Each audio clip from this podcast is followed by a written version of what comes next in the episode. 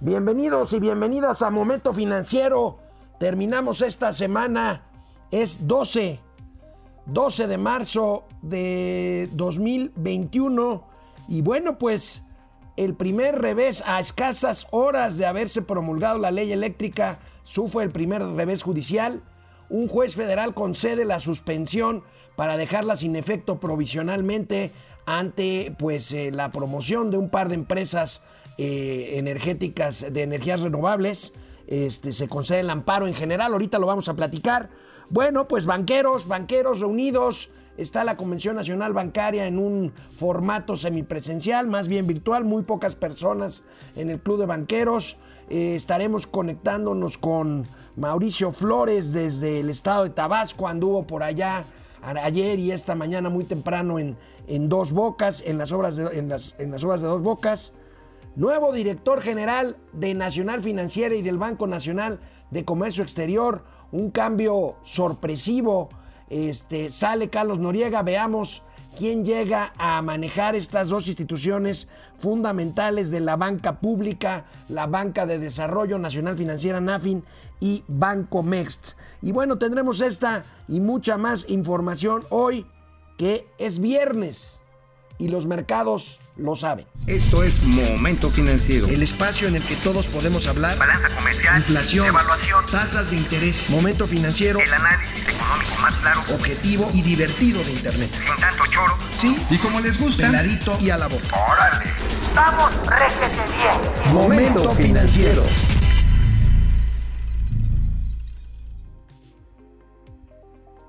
Bueno, pues aquí estamos empezando Momento Financiero y hacemos contacto hasta el sureste mexicano con Mauricio Flores Arellano. Mi querido amigo, ¿dónde te encuentras? Eh, ahorita estoy en un restaurante de estos de marca que no les voy a decir porque luego me quieren cobrar el anuncio, pero se llama El Portón. Este, y una vez digo, eso de que estamos desde un conocidísimo restaurante, no, no, estas Oye, son jaladas. oye amigo, ¿y hay, hay pozole con peje lagarto? Eh, no, pero fíjate que el plato de hoy que me eché fueron ahora sí huevos a la tabasqueña. ¿Sabes cómo son esos? ¿Cómo? Son con chorizo en medio. Ah, caray. Sí, sí, es un omelete, digo, no es por dárselos a desear, pero están re buenos. Este, oye, este, pero es que vine a supervisar las labores de limpieza, de arreglo urbano que se le tiene que hacer ahí a Paraíso, que es el poblado adjunto a Dos Bocas, porque el 18 de marzo hay que poner las cosas en orden. Va a ir el presidente López Obrador allá, entonces... Ah, bueno, entonces están poniendo todo muy bonito para que... Oye, como que me huele a, a viejos tiempos, ¿no? Eh, pues digamos que los viejos tiempos nunca se fueron. Más bien nada más los renovamos, los volveamos y otra vez estamos. Porque están eh, metiéndole carpeta nueva a una carretera que tiene tramos horripilantes. Parecen putis de chamaco de 15 años con acné. De esos, de esos chamacos que le dan vuelo a la manita, a la alemanita, y este, y así todos cacarizos. El- están con mucho tráfico pesado y eso también ha levantado las carpetas asfálticas. Hay problemas de suministro de agua. Un poblado que era pues relativamente tranquilo, hoy es un verdadero hervidero de gente que desde temprano, y qué bueno, tienen chamba, ¿eh? Oye, Eso sí y- hay que decir. ¿Y, hay y cuál es el avance de la refinería de Dos Bocas, este amigo? ¿En qué porcentaje de avance van? Pues depende que en qué parte lo vayas viendo. Si ves lo que es la plataforma, la plataforma sobre la cual se va a construir todo el complejo, pues estamos hablando de que ese ya está al 90%. O sea, cimentación y plataforma. Ahora, todavía falta todo lo demás. Eh, se quiere terminar en diciembre del 2000, del 20, del 2022. Eh, yo a ojo de buen cubero, así por algunas cosas que he platicado con algunos expertos, pues cuando menos es otro año cuando menos es otro año porque hay que considerar que además hay equipos críticos, todo lo que tiene que ver con las coquizadoras, hornos, este proceso de destilación, se mandaron a hacer a Italia, se mandaron a hacer a No. Turquía, hay otros equipos este, que son alemanes. Oye, amigo, pero ¿cuándo saldrá el primer barril de gasolina refinada de Dos Bocas? Así ya, así, así, así ya el primer, el primer barril, yo le veo por allá de diciembre del 24. Bueno, pues El vamos primer- a ver. Ahora, además, ¿sabes qué hay que ver? a qué costo va a salir, porque hay costos que sí es ineludible. O sea, los tiempos, el tipo de material, este, todo, tiene costos que luego van subiendo. ¿Te acuerdas que la otra vez te hablé del fierro? Ah, del mercado del fierro. Ha subido un chorro, Bueno, eh, bueno, ese ha subido, se ha levantado cañón el precio. Se ha levantado cañón, ya va prácticamente 25, 27% respecto a un año. Y eso va a influir sobre los costos de construcción, igual que el cemento, ¿eh? Bueno, pues amigo, vamos si te parece a entrar en materia. Fíjate que más temprano que tarde, un día, un día duró promulgada la ley eléctrica porque ayer, ayer un juez federal otorgó la suspensión provisional eh, a la aplicación de la ley eléctrica decretada por el presidente Andrés Manuel López Obrador queda sin efecto temporalmente. Lo dimos a conocer ayer, acabando momento financiero, ya no nos alcanzó a dar la, noticia, amigo. Un juez federal otorgó una suspensión provisional contra la reforma de la ley de la industria eléctrica, mejor conocida como ley combustóleo. La suspensión aplica en favor de todas las empresas que participan en el sistema eléctrico nacional. Fíjate que es una decisión interesante, amigo, la que toma el juez Juan Pablo Gómez juez federal especializado en competencia, radiodifusión y telecomunicaciones, porque atendió una solicitud de amparo de dos empresas, pero para no dejar en desventaja al resto de las empresas, decidió que la suspensión fuera generalizada y no nada más para las empresas promoventes.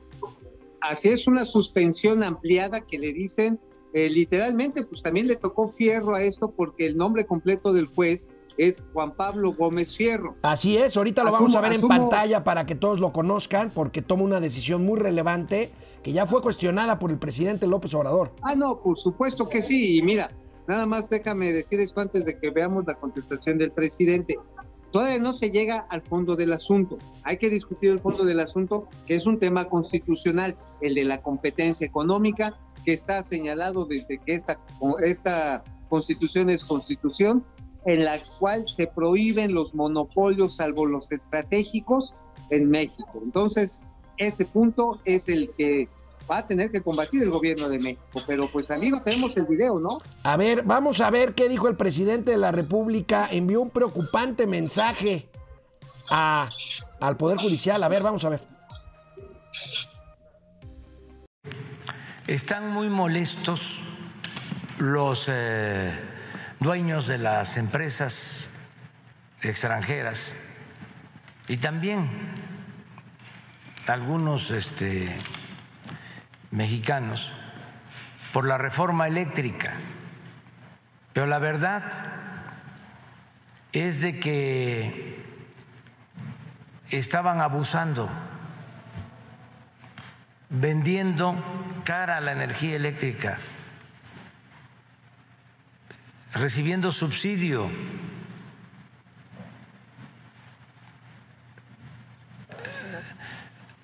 Ellos fueron beneficiados con contratos leoninos.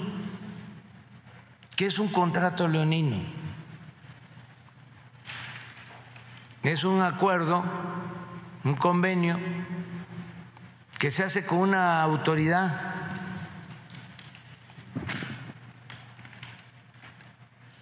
que no representa legítimamente al pueblo. Bueno, vamos a una pausa y regresamos a comentar esto. Amigo, pues el presidente, si no le gusta una decisión del Poder Judicial, pues simplemente se lanza en contra y ya sigue hablando de complots y sigue hablando de, este, complicidades. Y, bueno, pues este, Ahorita de regreso vamos a ver la otra parte del video, ¿verdad? ¿Cómo ves, amigo?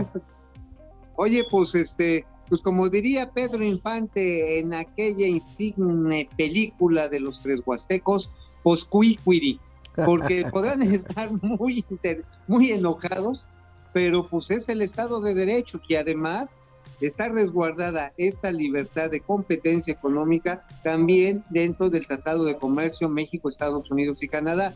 Si, las empresas extranjeras están muy enojadas, pues sí, güey, firmamos un pinche convenio de comercio libre y de protección de inversiones. No me vengas a salir ahora con la jalada, perdón, de que me vas a cambiar las reglas del juego. Así es. Bueno, vamos a ver quién ¿eh? está conectado, amigo. Depredador Mercenario, con la carta que envió la secretaria de la SEP, mi pregunta es cuántos empleos en el sector público se han perdido con el pretexto de la austeridad en lo que va del sexenio. Ahorita vamos a hablar de esta carta de pre y yo creo que ya son como, híjole, como cuántos serán los que han perdido burócratas despedidos, amigo. Ya son varios miles. Sí, mira, cuando menos los de nivel medio y nivel alto, estamos hablando de 20 mil. Sí. Pero además viene toda la, pues ahora sí, toda la tropa, a toda la tropa que de repente tuvieron que cerrar, no sé, una oficina que tuvieron que desplazar y que ya no tienes al office boy o que a Chuchita la secretaria, pues échale cuando menos otros 50 mil, ¿eh? Oye, amigo, Paco Guerra ya nos puso en, en- en este, en sintonía con nuestra generación y nuestra edad. Dice que somos ¿Qué? Starsky y Hodge de las finanzas. Hodge, ¿Te acuerdas de órale. Starsky, de Starkey y Hodge? Starsky Hodge, Starsky sí, ¿no? Hodge. También. pues, Oye, ese sí es más o menos generacional, ¿eh? Sí, es generacional. Oye, Pero este, puede- parece que la momia de Palacio cuando despierta antes de su show mágico musical se pregunta qué está mal, pero que puede estar peor. Bueno, Pili Uy. feliz viernes, chicuelos hermosos. Van a sacar a, mis, a más de mis compañeros de la CEP. Venga más desempleo y baja rentabilidad. Sí, exactamente. Madres, van a correr a más gente. La doctora Delfina Gómez Bueno, va a correr gente, doña. Vamos a regresar a la tele, amigo. Bueno, este, si les parece, sigamos viendo el video este de lo que dijo el presidente de la República, Andrés Manuel López Obrador, sobre esta decisión de un juez, del juez eh, Juan Pablo Gómez Fierro, de suspender la reforma eléctrica provisionalmente. Es un acuerdo, un convenio que se hace con una autoridad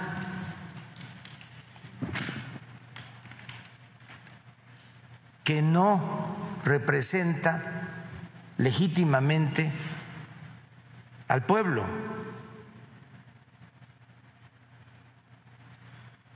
que no defiende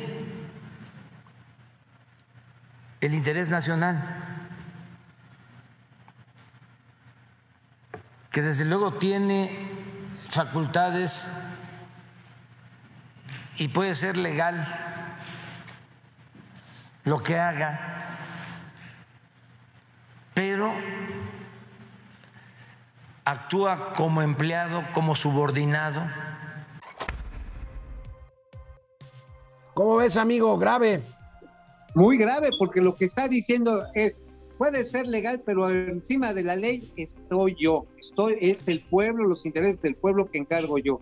En otras palabras, eres empleado de multinacional, siempre y cuando, aunque estés aplicando la ley, estás arrastrando. Es lo que está diciéndole al juez este, Juan Pablo González Fierro. Oye, pero perdónme, pero discúlpeme, la constitución, vuelvo a insistir, la constitución prohíbe los monopolios salvo los estratégicos y ese es un pacto social que representa la voluntad del pueblo. Ahí está en la constitución. Si no le gusta eso al señor presidente, pues que promueva una reforma constitucional que permita otra vez que se instalen los monopolios públicos y privados donde quiera y a ver cómo nos va, pero que promueva una reforma Pues constitucional sí. en ese Bueno, sentido, el ¿no? presidente, Ah, amigo, el presidente de la República dijo que acudirá al Consejo de la Judicatura Federal para revisar el proceder de este y de otros jueces que según él, pues como dijo Lázaro Cárdenas, traicionarían al país por entregarle los recursos naturales a Oye. empresas extranjeras. ¡Qué bárbaro! Amigo, amigo, amigo, oye, la, electricidad no es un recurso natural, ahora sí, que no mameyes en tiempo de aguacates. Oye, a ver, la energía eléctrica es un producto industrial, es producto de la transformación. Transformas energías fósiles o renovables a través de mecanismos que son a su vez mecánicos para generar electricidad. Es un producto industrial, no es un recurso natural. Es un producto, es un producto de transformación. Y bueno, el presidente no perdió oportunidad para irse otra vez en contra de pues su empresa extranjera favorita, ya sabes cuál es, de energía contra la que siempre se va encima. Vamos a ver, Iberdrola. vamos a ver. Ah, Les he dicho, incluso al gerente de Iberdrola, le dije, estamos abiertos para buscar un diálogo, una negociación. Necesitamos revisar esos contratos. Están excedidos. No estamos eh, cancelando la reforma energética. Estamos procurando quitarle a esa reforma las aristas más filosas, lo que más daña, y que las empresas puedan seguir haciendo negocio, pero con ganancias razonables, que no vengan a robar, que se vayan a robar más lejos. O antes se los permitían, ahora ya no. Entonces vamos a estar defendiendo este punto. Oye, amigo, es que sabes que el presidente confunde la gimnasia con la magnesia cañón. A ver, si le quiere quitar las puntas que más asumo molestan, son las más incómodas, pero a ver, se le dice por su nombre, son los contratos de autoabasto que no están regulados y que, ojo, representan solamente el 12% de la energía eléctrica.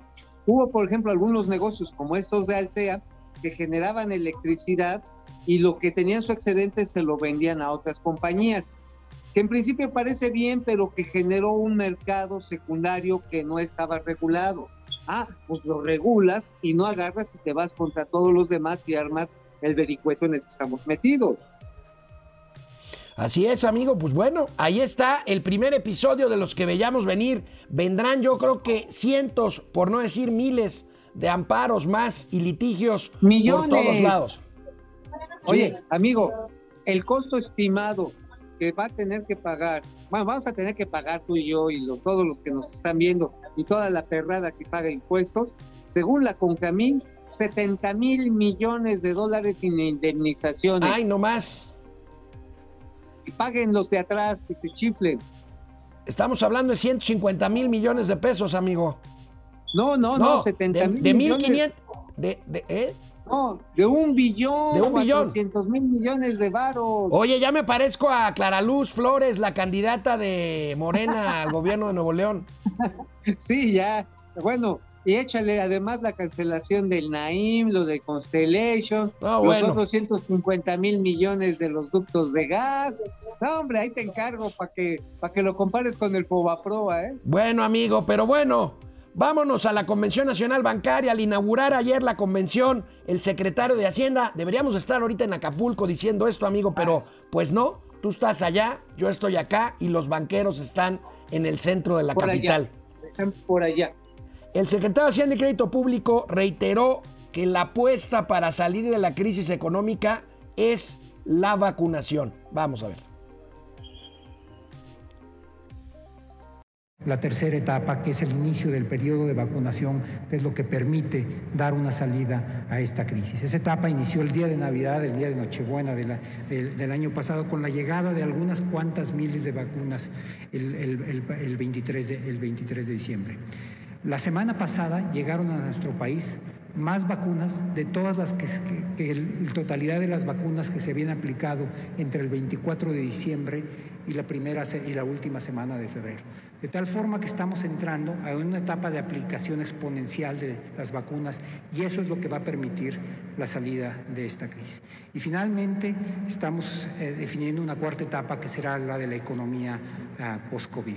Esa es una etapa donde nosotros estamos apostando fuertemente a que la banca y el sector financiero van a ser uno de los motores principales. Por eso el, el- el título de esta convención, de 84 Convención Bancaria, donde se sitúa la banca como un impulsor del crecimiento económico para el 2000. Ya van varias veces que el secretario dice la apuesta es la vacuna, amigo. Pues es una apuesta lógica, pero arriesgada a juzgar por los hechos. Bueno, mira, este, como decías al principio, deberíamos estar nosotros con un Bloody Mary o con unas mimosas viendo la reunión de los banqueros, comentando esto. Pero ¿sabes qué, amigo? El asunto está en que la apuesta efectivamente es riesgosa porque el suministro de vacunas está llegando a cuenta gotas. Y si esto no se profundiza y no se agiliza, pues como decía el secretario de salud ayer o antier era, este, te vacunas si hay vacuna y si no, pues no, ¿cómo estaba? Ándale, si hay vacunas, vacunamos y si no, pues no. Pues no. Bueno, canal 76 de Easy, canal 168 de Total Play. Y hoy, PG Canal TV desde Tabasco, Mauricio Flores Arellano. Volvemos después de una pausa. Amigo, traes la Biblia por ahí porque Luis Ángel Zorrilla se mocha con 40 pesitos. A ver, no venía preparado. A ver, ¿cuánto? 40 pesitos. 40 pesos para su próxima multa, amigo.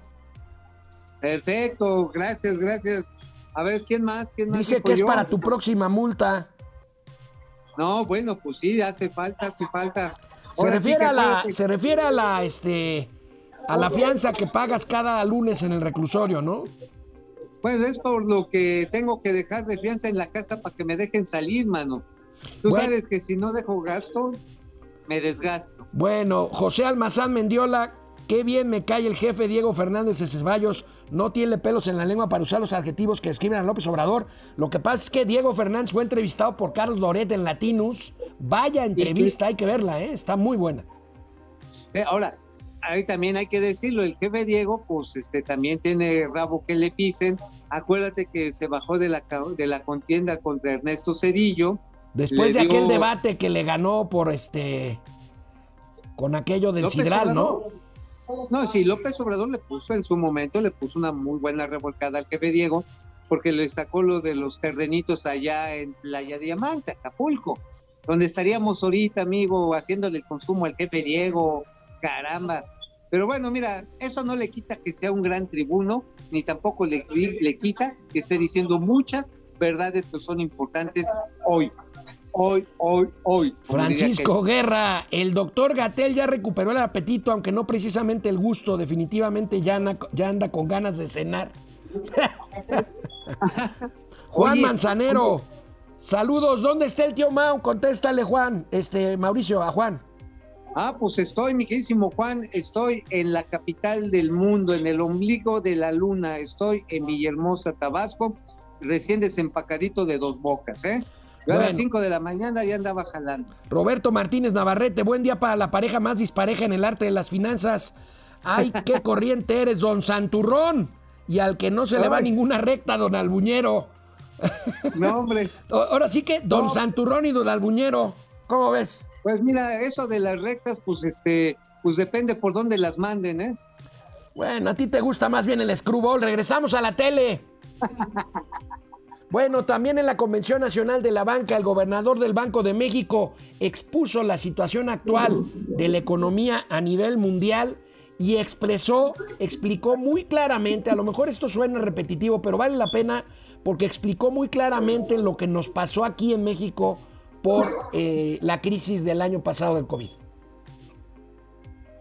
La economía mundial y los mercados financieros siguen expuestos a diversos riesgos entre los cuales destacan la evolución de la pandemia, posibles retrasos en, los, en, la vacunación y recientemente los aumentos considerables en las tasas de interés de mediano y largo plazo en Estados Unidos, en respuesta a los efectos del cuantioso estímulo fiscal recientemente aprobado. Si en la actividad económica global prevalecen las marcadas diferencias en los ritmos de recuperación, serán más frecuentes los episodios de volatilidad y se restringirán anticipadamente las condiciones financieras globales. A raíz de la pandemia, la economía mexicana enfrentó la combinación de tres choques. Un choque financiero con un incremento súbito en la aversión al riesgo en los mercados financieros internacionales. Se enfrentaba el riesgo de una sobrereacción en el mercado cambiario, en las primas de riesgo y en los flujos de salida de capital. Segundo, un choque de oferta, propiciado por las medidas para contener la propagación del virus, como la paralización en la producción de diversos bienes y servicios. También se resintieron afectaciones en las cadenas globales de valor y en la provisión de insumos para la producción nacional. Tercero, un choque de demanda. La propagación de la pandemia a nivel global redujo la demanda externa en su fase inicial, mientras que las medidas de distanciamiento social adoptadas en el país, así como los menores ingresos de los hogares y empresas, propiciaron una contracción significativa de la demanda interna.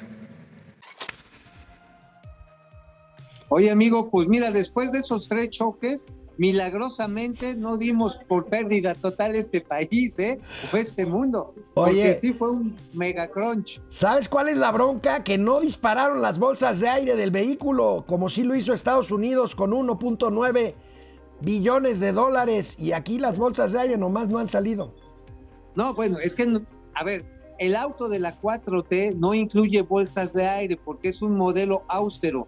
Es un modelo que no tiene llantas, que no tiene motor, que la dirección es con un clavito y este y parabrisas, pues qué importa porque el aire es del pueblo. Oye, Entonces, y, chicot- y chicotito de esos de los bochos para apretar el acelerador, ¿no?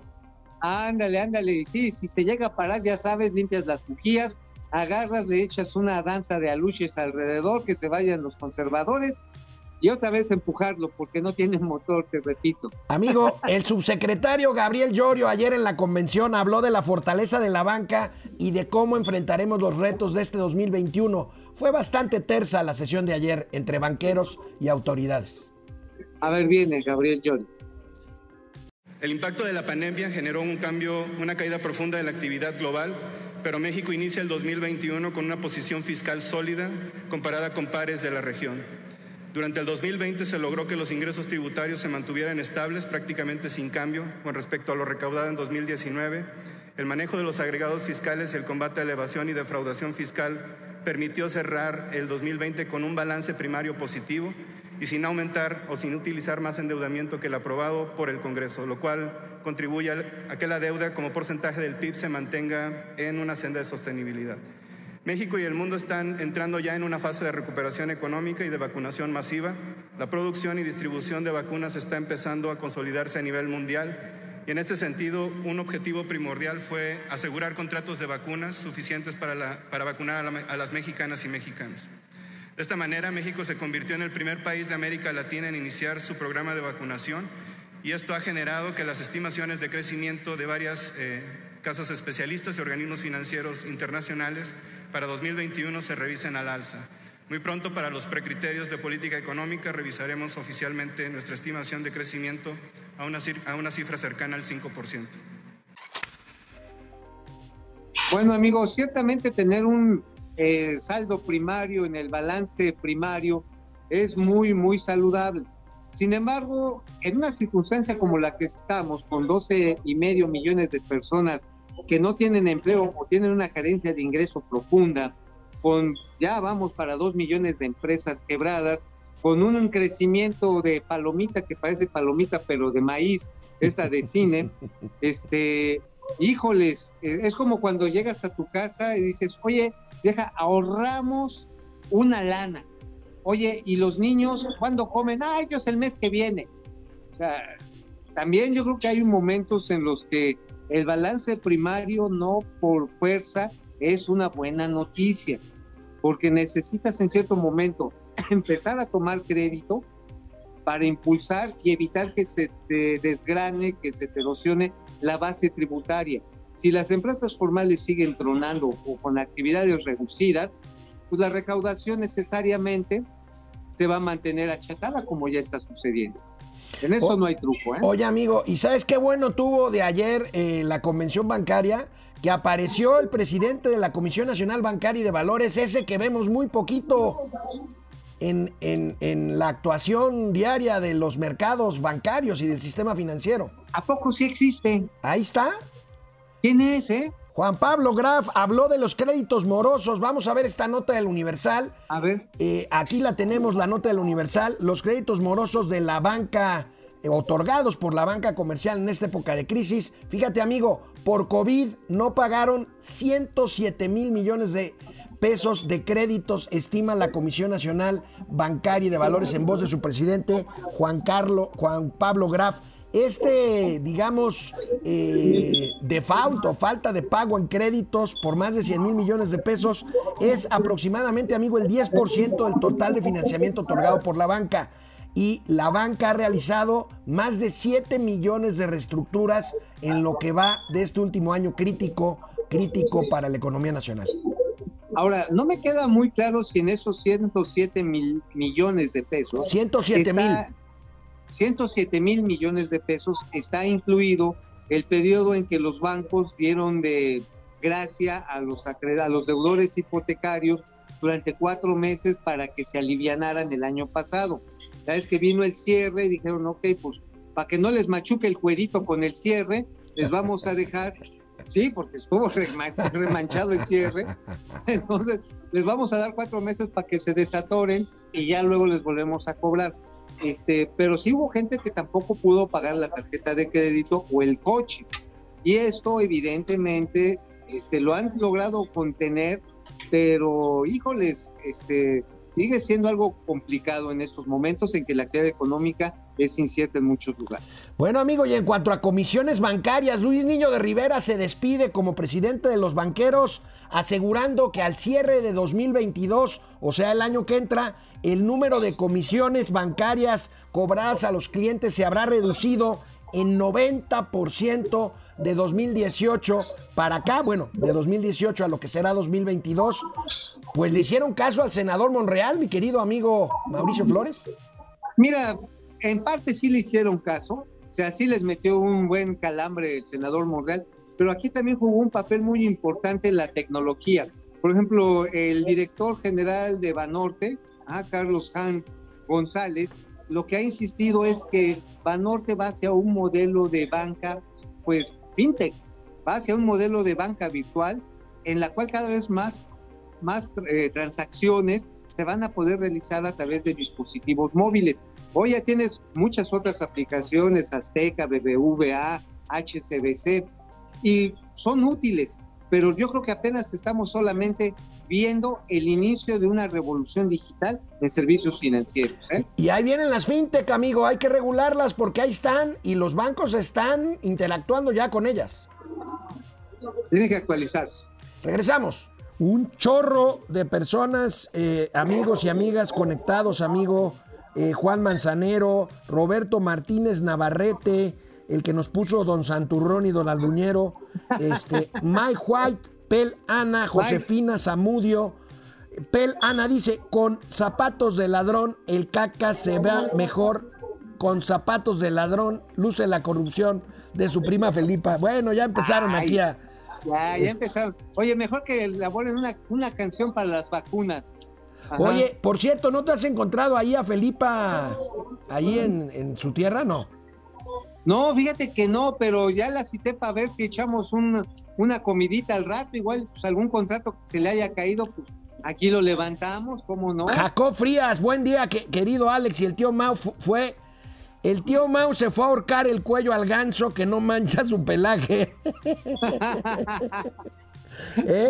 Que no te vayas a ahogar en el parque acuático Dos Bocas, que te lleves tu flotis. No, ahorita no está lloviendo, entonces más bien es la pista de patinaje sobre ruedas. Bueno, Francisco García, buen día ante la reforma eléctrica regresista del presidente. Solo queda esperar de qué lado está la Suprema Corte de Justicia de la Nación. Si es cierto. Es cierto. Hoy lo dijimos al mismo tiempo, amigo. Es cierto. Es cierto. Guillermo Sánchez Mendoza, Arturo Lais, desde Sombrerete. Alú Arturo. Ese Arturo sí se ve. Servando González, Ángel González Mosqueda. Saludos a mi esposa que hoy es cumpleaños. Saludos a la señora de Ángel González Mosqueda. ¿eh? Este, eh, Carlos Ramírez, Jacob Frías. Feliz cumpleaños, pásenla chido. Pel Ana, ¿y para qué un litro de gasolina lleva 2.2 litros de petróleo? No tienen producción petrolera suficiente para 1.800.000 litros de gasolina que necesita el país. Vaya cuentas las que hace Pel Ana. Muy interesante, ¿eh? muy interesante, porque también hay que considerar que viene el proyecto de la microrefinería, ¿eh? Ya se los anticipamos aquí, se las dejamos ir por adelantado y este, vamos a tener detalles yo creo que próximamente, ¿eh? Bueno, pues vamos a ver, amigo, este, y a ver quién más está, está por aquí, Brenda Ojeda, Híjole, hay Bendita. un chorro, ¿eh? No, no sabes cuántos están conectados. Rocío Hernández, Hombre, qué buena onda. Ricardo Beristain. Todavía tenemos otro corte, ¿verdad? Volvemos para nombrarlos a todos como siempre pre- pretendemos Y aquí. con mucho cariño y respeto. Vamos a la tele. Bueno, pues este, pues para terminar con el tema de la convención, aunque vamos a hablar de un relevo en la banca de desarrollo, pues se va, eh, ahora sí que como en el fútbol, amigos, sale Luis Niño de Rivera, entra como presidente de los banqueros el buen Daniel Becker de Banca Mifel. Ahí lo tenemos, será a partir de hoy el nuevo mandamás del gremio de los banqueros, amigo. Ahora, fíjate que es curioso cómo ya van dos ciclos seguidos en que son representantes de bancos mexicanos los que encabezan la asociación. Luis Niño de Rivera, Banco de México, Ari Becker, este Banco Azteca, te- te dirás. Sí, Banco Azteca, pero Becker es de este, ay, se me Mifel, va. Mifel. Mifel, de Mifel, iba a ser, iba a decir de man, eh, no, ese está en todo. No, este, Banco del Bajío, no, pero sí, Banca Mifel, que es un banco bien interesante, ¿eh? es un banco que vale la pena destacar porque le da mucho apoyo a empresas, tiene mucho crédito empresarial, y aunque tiene banca al menudeo, es una banca al de menudeo, yo diría muy sofisticada, elegante, sabe hacer eh, operaciones estructuradas para, eh, para pues, ahorro patrimonial y de inversión de largo plazo. Es una institución bien, interes bien valiosa y muy fuerte. Vale la pena destacar eso del señor Ari Becker, nuevo presidente de los banqueros, y que pues va a tener que cargar ahorita con esta cruz, amigo, del tema, del tema que vamos a tener encima, el riesgo de que la morosidad se incremente. Ese es nuestro gran riesgo. Es el reto de los bancos, amigo. Y hablando de bancos, pero de bancos públicos, banco de gobierno, banco de desarrollo, pues nos agarraron fuera de la base, amigo, porque ni tú ni yo la vimos venir. Ayer hubo un ¿No? relevo en la dirección general de dos de los principales bancos de desarrollo en México. Se trata de Nacional Financiera y el Banco Nacional de Comercio Exterior. Estos dos bancos tienen un solo director en común. Y bueno, pues sale eh, nuestro amigo Carlos Noriega y entra. Ahorita vamos a ver quién, se los presentamos. Aquí tenemos el material videográfico de esta toma de posesión o relevo en. Nafin y Bancomext. Buenos días, me encuentro acompañado del subsecretario del ramo, Gabriel Llorio González, para hacer un anuncio importante al sector financiero y bancario. Hace algunas semanas, Carlos Noriega, quien hasta el viernes pasado se desempeñó como director general de Nafinsa y del Banco Nacional de Comercio Exterior, nos comunicó su intención de seguir activo en la vida pública a través de un espacio distinto. Él seguramente tendrá oportunidad de comentarles después lo específico de esas funciones. En virtud de esta decisión, el presidente de la República me instruyó nombrar a partir de esta fecha a Juan Pablo de Botón, quien venía, rep- eh, quien venía teniendo un cargo muy importante en el sistema de administración tributaria para encabezar estas dos instituciones. Eh, Carlos, no sé si quieres mencionar algo. Muchas gracias, secretario. Y le pido que sea el conducto para agradecerle también al señor presidente la oportunidad que me ha dado de trabajar en su gobierno durante los pasados dos años. Primero, colaborando en la oficina de la presidencia, como subjefe de la oficina de la presidencia, y desde hace un año como director general de Nacional Financiera y del Banco de Comercio Exterior. Estas dos instituciones octogenarias, muy importantes en la historia del país y en el desarrollo económico, afortunadamente y a pesar de la pandemia, están en, una situación sana, con finanzas eh, buenas y en la capacidad de seguir contribuyendo al desarrollo. Muchas gracias por la oportunidad. Felicidades a Juan Pablo y cuentan con todo mi apoyo. Yo he decidido una decisión y un camino político distinto que más adelante con mucho gusto compartiré con ustedes. Much- muchas gracias, Carlos. Juan Pablo, bienvenido. Te deseamos la mejor de las suertes en estas dos muy importantes encomiendas. No sé si quisieras mencionar algo.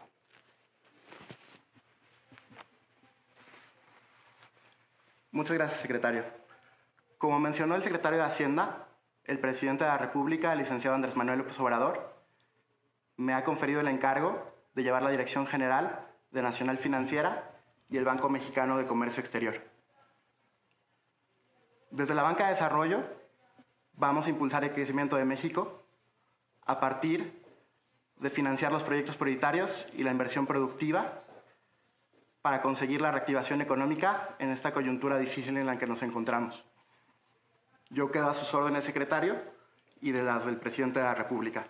Les agradezco mucho la confianza.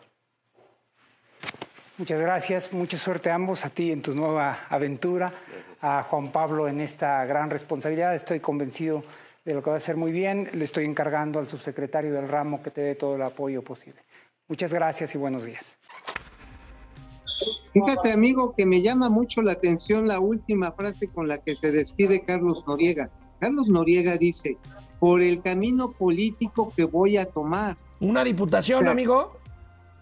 Sí, o sea, se irá a lanzar como diputado plurinominal, este, eh, va a lanzarse de alcalde por algo. Es interesante ese, ese punto, porque hay que recordar que Carlos Noriega es de las personas que podemos alinear en el equipo, en el grupo que estaba con Alfonso Romo y que está hoy también con Julio Scherer, que es el consejero jurídico de la presidencia. O sea, es una pieza importante. Hay que recordar que por ese nombramiento se dio en parte el pleitazo que se aventó, ¿te acuerdas? El anterior secretario de Hacienda, el señor Carlos Ursúa, contra Alfonso Romo. Así es, Fue lo parte recuerdo de muy los bien. motivos de la bronca. Entonces, eso del destino político sí me hace ruidito, así dices, ¿qué te traes Pues ahí? vamos a ver, amigo.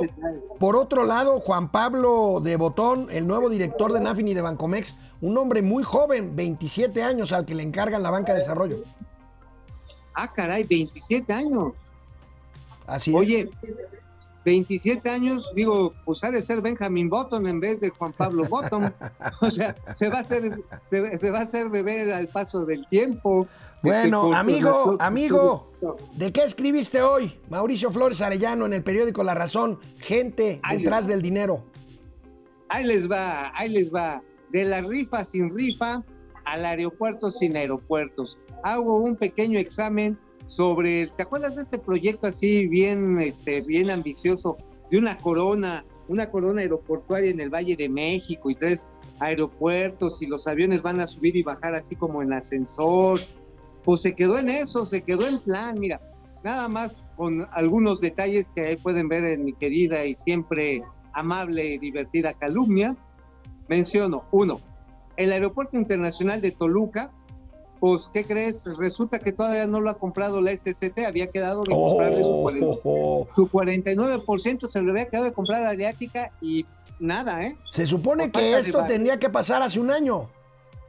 hace más de un año y, y no hubo lana y al aeropuerto de Toluca le hace falta inversión de 200 melones de varos en hacer, en rehacer en los niveles de una de, de su única pista. Y no hay lana porque no hay un arreglo.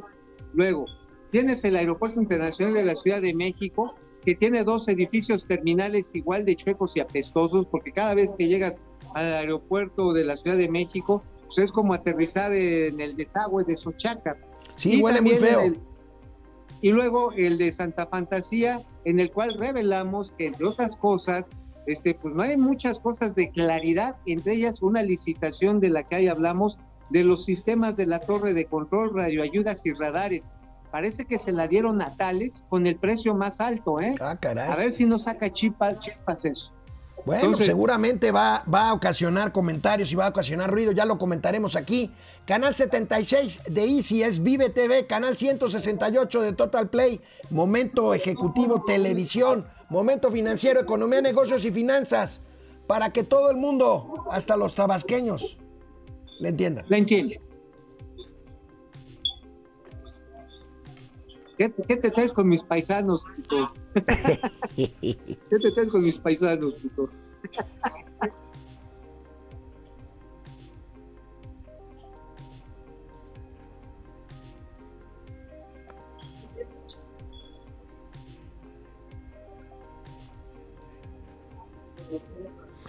Bueno, pues este, aquí seguimos con un montón de recaditos por aquí que nos dejan.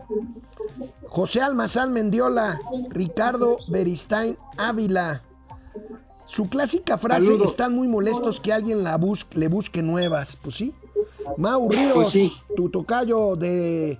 Mau, No ¿qué dice de dónde, pero dice que somos camaradas de la información. Omar Sanders, ¿qué tan cierto es lo que dice el presidente de la reforma energética? ¿O es la forma en que él usa para encender a sus seguidores y le crean?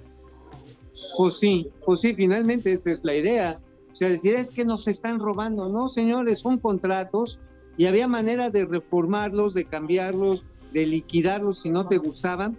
Pero mira, es como cuando vas a bañar al perro, man. O sea, si oye, el perro trae pulgas, pues mata al perro. No, no manches. Pues quítale las pulgas, viejo. Bueno, Alejandro Méndez ahora sí se quedó dormido desde Querétaro. Dulce Ojeda. Buen día al excelentísimo programa financiero. Muchas gracias, Dulce. Antonio León. Leonino, como tus contratos sin licitación, ¿verdad? Pues sí. El, ¿Cuánto? Pues sí. El 80% de los contratos de este gobierno son por adjudicación directa, amigo. Oye, y sí, el problema está en que muchos de ellos no fueron ni siquiera por competencia a tres eh, empresas invitadas. Muchas fueron a ver de a, mi dedito dice que tú, tú y solamente tú. Y para la de contar. Fernando Morales, Fidel Reyes Morales. Dice Fidel Reyes que propone un monumento al fierro. Ándale. Juan Ramón no, José Manuel González Ochoa, Brenda Ojeda, Eric Rodríguez Brendita. desde Chihuahua, Zulema Ah, Ojeda. Leti Velázquez, Ari Loe, Isaac Solís. Ari. Saludos, excelente informativo. Gracias, Isaac. A Mauri Serranov. Todavía podemos decir que el Mauri. gobierno tiene tres puntitos de buen juicio. ¿Por qué lo dirá? Bueno. Francisco bueno, García, Pemex sigue reportando pérdidas en el cuarto trimestre y su deuda sigue creciendo. Y como dijo don Teofilito, Seguirá todavía Gustavo. López Marín desde Puebla. José Salvador Reyes. Bernal, es viernes y es puente. Y el cuerpo y la cartera lo saben. Pues sí, a ver si alcanza para el Híjole, puente, sí. mi querido José Salvador. Oye, Nosotros pues ese estaremos aquí va el a lunes. quedar, va a quedar como puente de, de este, de cruce de mono, mano. Sí. O sea, pura reata. A Mauri Serranov. A Mauri Serranov.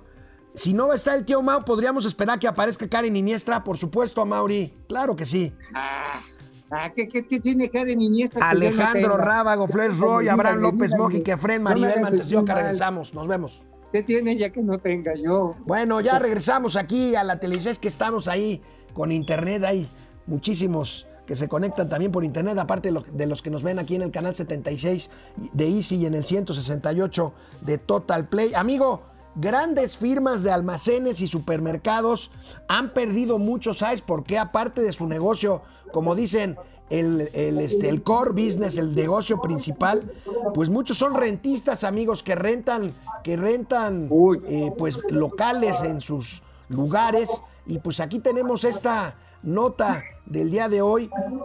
Pierden autoservicios y departamentales 21% de rentas de locales. Sammons, La Comer, Liverpool, Soriana y Chedraui bajaron sus ingresos por rentas de locales entre 19 y 43%, amigo. Pues sí, es las es un consecuencias de la crisis. Es un golpazo, por ejemplo, en los últimos 20 años se crearon esto- estos centros de poder, así le llamaban, las Power Central, en las cuales se ponía la tienda ancla y alrededor una serie de negocios. Desarrolladores como Grupo México, como Grupo Carso, como Fibra E, pero también Walmart, también Chedraui, hacían la tienda ancla y alrededor ponían los negocitos. Y pues estos negocitos no aguantaron el ramalazo. Bueno, negociotes, amigo. Cinemex, hoy tú vas a la aplicación de Cinemex y te dice, te esperamos pronto porque no están operando. Eh, Cinépolis está funcionando a muy baja capacidad y estos no son negocios pequeños, ¿eh? Estamos hablando de los principales exhibidores de cine de América Latina. Y hay otros negocios no tan grandes, este, vendedores de marcas de ropa, librerías, cafeterías, en fin. Pues eh, las rentas en los centros comerciales, como dices tú, de las tiendas Ancla, no son baratas y pues bueno, han tenido que ir dejando, pero veamos lo que representa esto en el total de ingresos de estas empresas. Es una parte, no es su core business, pero bueno, ahí tenemos este eh, en, en Liverpool es el 2.6% de su negocio. Poquito, en. Soriana es 1%, en Chedraui es 1%, en La Comer es 0.8%, Sambor 0.3%, igual que Walmart. Pero bueno, pues ahí, aunque sea 2%, 1%, pues dejan de percibir ingresos, amigo.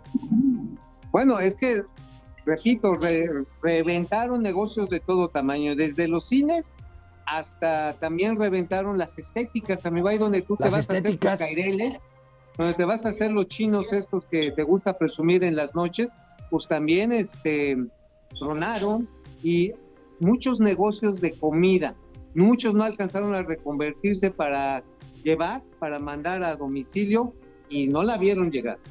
Una No buena noticia, llegar. amigo, que tiene que ver también con ese sector. Según consultoras inmobiliarias, fíjate, esta noticia me llama mucho la atención, amigo, porque A ver. en los próximos cinco años, que bueno, esperemos que sean mejores que los dos anteriores, se construirán 52 nuevos centros comerciales o malls, como les dicen en inglés, En Estados la Ciudad de México. Fíjate nada más, aquí tenemos la gráfica, 52, es una buena noticia, ¿no?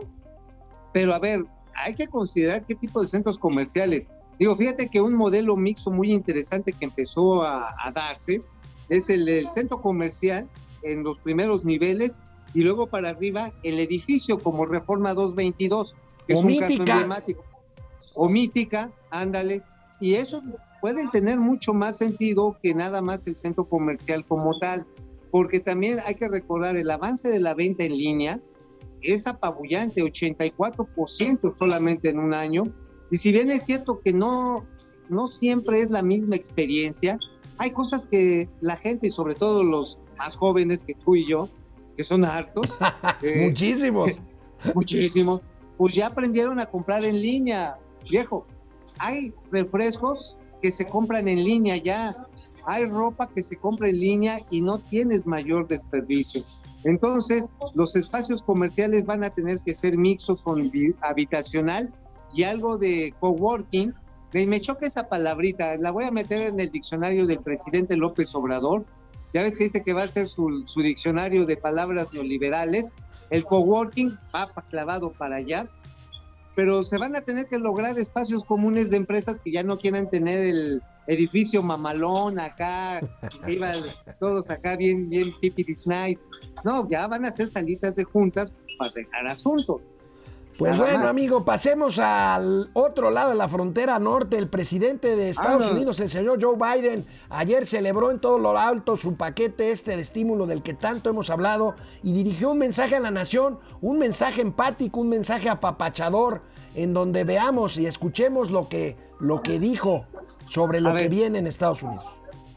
¿Qué dijo? If we do our part, if we do this together, by July the 4th, there's a good chance you, your families, and friends will be able to get together in your backyard or in your neighborhood and have a cookout or a barbecue and celebrate Independence Day.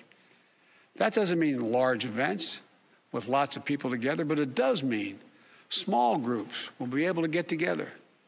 After this long, hard year, that will make this Independence Day something truly special, where we not only mark our independence as a nation, but we begin to mark our independence from this virus. But to get there, we can't let our guard down.